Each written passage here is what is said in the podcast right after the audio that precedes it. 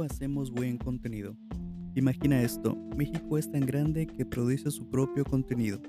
No tiene la necesidad de promoverlo, llega solo. Así es, los problemas que ves a cada rato, en los medios ya está producido. Los acontecimientos en ocasiones son provocados por los propios integrantes de su entorno. Si no me crees, checa las películas que se han hecho de México y no hablo de las películas de comedia.